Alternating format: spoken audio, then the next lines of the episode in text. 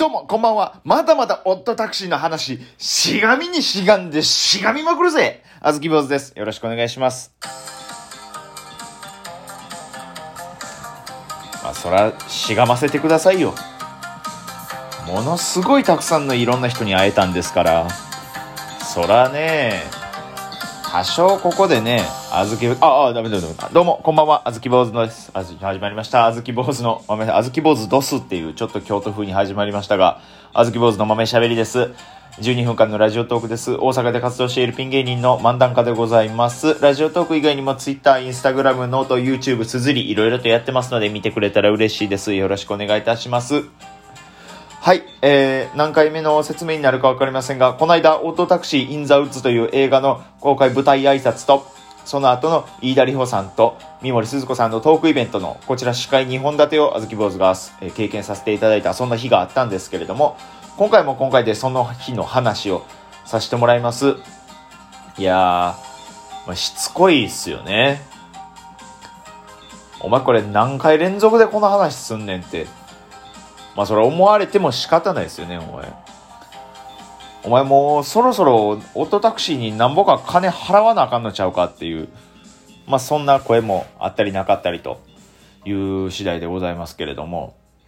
いやー、それはまあだってあんなにたくさんの人にやったことなんかなかなかないんでね。ちょっと今回はね、飯田里穂さんと三森鈴子さんの話は全くもって出てこないんですけれども、今回のあの舞台挨拶が、えーお昼の3時ぐらいからありまして、夕方ぐらいかな、までありまして、そこから夜のトークイベントの司会まで、僕3時間ぐらい、2時間ちょっとぐらいあったんですけど、その間にトレンディエンジェルの高橋さんとガーリーレコードのフェニックス同期の3人でちょっとこう軽くご飯を食べに行かせていただいた時の話を皆さんに聞いてもらおうと思ってましてね。ちょこちょことこう、やっぱり芸人さん同士でいるとやっぱり落ち着くんで、お二人がね、ちょこちょここう、喫煙所にね、タバコ吸いに行くんですけど、僕はタバコ吸わないんですけど、一緒に行かしてもらいまして、フェニックスが誘ってくれるんよ。優しいわ。行こうよって言って、優しいわ、ほんま。で、誘ってくれるんですけれども。それで喫煙所行ってね、いろいろ話して、させてもらいましてね。で、あの、前々からその、フェニックスも結構こういうアニメとかゲームのイベントちょこちょこ出てるとか。やっぱ高橋さんも結構いろんなところ出てるとか。だからその、飯田里穂さんと会うのも、これがもちろん初めてじゃない。何回も会ったことあるって。だからもう慣れたもんですよね。もうリッピー、ミモリンみたいな感じで。高橋さんはね、喫煙所行こうとしてる時にこう、飯田さんの方を見ながら、えー、リッピーも行く？って言って。で、あ、僕そこで、あ、飯田さんタバコ吸いはるんやと思ったんですけど、いやいやいやっていう感じだったんで、あ、そうかそうか冗談かって言って。飯田さんもそれに対して、あ、じゃあきついの？っていうふうに乗っかってあったんで、わ、すごいな、しっかりとしたパイプが出来上がってるんや、羨ましいっていう話もね、いろいろとさせてもらいまして、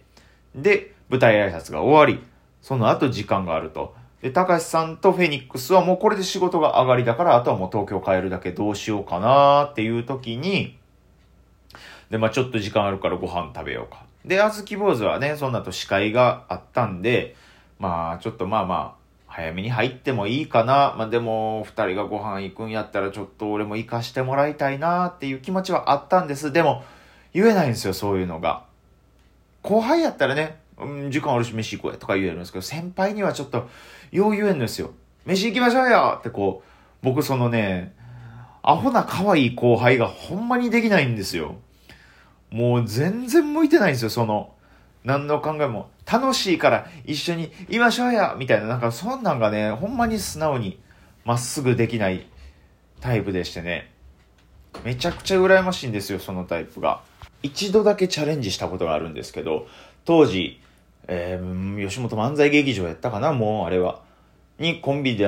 コンビ時代所属させてもらってた時に、もう僕の周りの同期とか後輩の子たちがね、先輩にご飯行きましょうよみたいなことやって、いろんな人に可愛がられてるのを見て、うわ、羨ましいな俺もあんなんやってみようかなやってみたいなって思って、じゃあちょっとやってみようと思って。で、好きな先輩もおるし、ちょっと声を上げてみようと思って、その、初めてね、その、兄さん、ちょっと時間あったらご飯行きましょうよっていう、この、可愛らしい後輩っていう、可愛らしい後輩ですよ、僕みたいな感じで行ったんですけど、その相手がですね、たまたま多分その時、その日一番ピリピリしてる時の令和北南野村さんやったんで、あの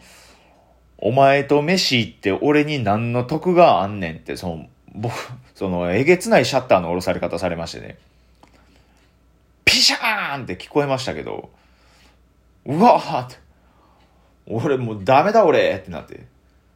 見透かされてるってなりましたね。もう、だからもうそれ以来もう先輩に軽々しく飯行きましょうよなんてもう言えない体になっちゃったんでね。ね、まあ、高橋さんとフェニックスが二人で飯行こうかっていう話してる時に僕はもう、もう本当にもう、あの、聞こえないふりと言いますかね。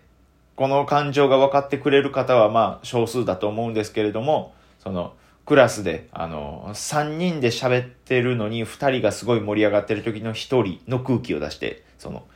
僕はここにはいないですよの空気感、背中でそれだけ語りましてね、じっとしてたんですけど、高橋さんが、うん、じゃあ、あずき坊主も一緒にご飯行こうよって誘ってくれまして、いや、ありがとうございますって。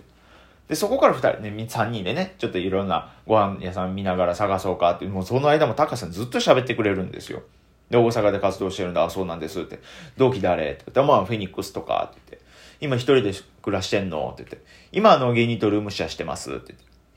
あ、そうなんだ、誰と？あの、鉄春ってやつと、あの、国島チャカフィロってやつと、あ、国島チャカフィロあ、そうなんですよ、あの、YouTube とか編集してまして、って言って。えーって、コンビなの？あ、はい、そうもともとベロキャノンで、あ、ベロキャノンなんだ、ってで、今、あの、大正サウナっていう、で、コンビで、あ、へえ、そうなんだ、ってって。あの、結構トータルテンボスさんとかの YouTube 編集してて、へえ、って。え、YouTube 編集してんだ。あ、そうなんチョコプラさんのも一回編集で、えー、そうなんだ、って、その、あの、本当に想定外なんですけど、あの、トレンディエンジェルの高橋さんと国島チャカフィロで一盛り上がりありましてね。あの、ほんまに僕生きててこんなことあるんやってびっくりしたんですけど、それでみんなでご飯ちょっとバーって探しながら歩きまして、まあ、その、何食べたいですかって聞いてもやっぱ、大阪も普段から結構来てはるみたいなんでね、月1ぐらいで仕事できてるから、もう特に食べたいもんなんかないよっていうふうに。別に大阪っぽくない、大阪っぽいもんじゃなくてもいいしっていうことで、あ、じゃあどこ、こどこいいですねって、あ、じゃあここしましょうってことで、みんなで揃って洋食屋さん入りましてね。僕としてはやっぱ、初めて会う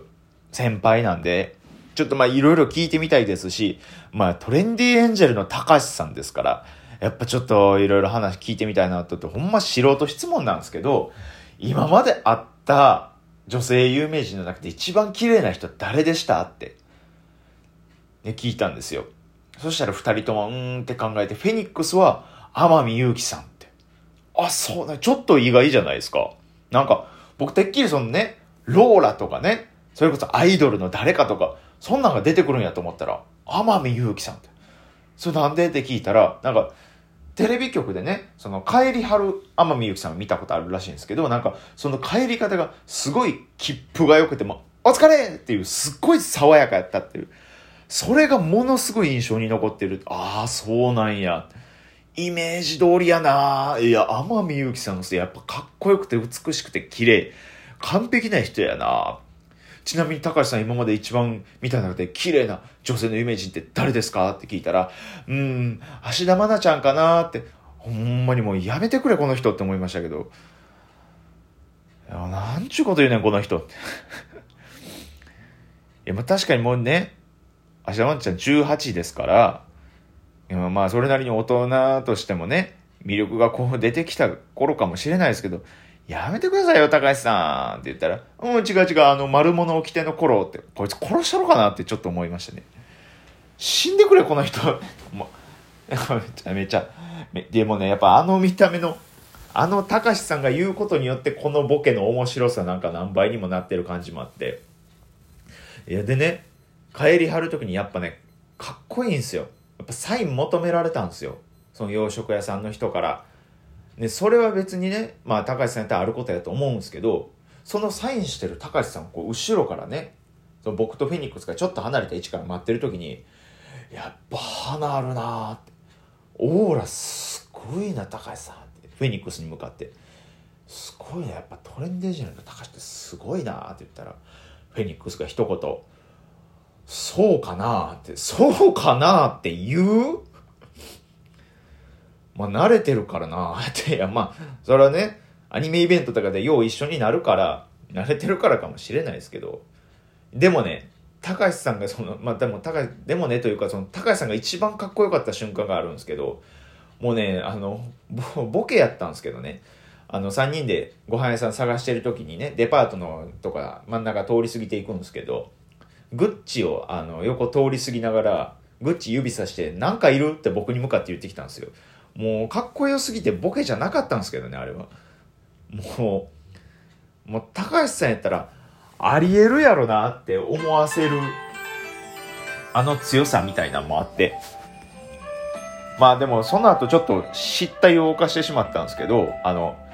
二人とも喫煙者でね、で、ご飯食べ終わって、喫煙所探すって言って、三人でバーって歩いてる時に、あの、隣の道をね、その、東京リベンジャーズの広告トラックが走ってたんですけど、あの、こん中でひよってるやついる？いねえよなってずっと流れてて。で、3人で歩いて高橋さんがそれ聞いて、この僕の方を振り返りながらね、喫煙所探すのひよってるやついるって。それに対して僕、あ、僕タバコ吸わないんで、って、あの、透かしてもうたんですよ。M1 チャンピオンを透かすななしとんねん、俺。ほんま、あ。いやまあまあ、まあ、それもタカさん笑ってくれてたんで、めっちゃ良かったんですけど。そうですね。また、だからそういう感じでいろんな人と会えるのがほんまに楽しいんで、司会の仕事させてもらってほんまにありがたいな思います。またよかったら、あずき坊主のこともどっかで気に留めていただけたらなと思っておりますので、また明日も更新しますので、よろしくお願いいたします。あずき坊主でした。皆さんありがとうございました。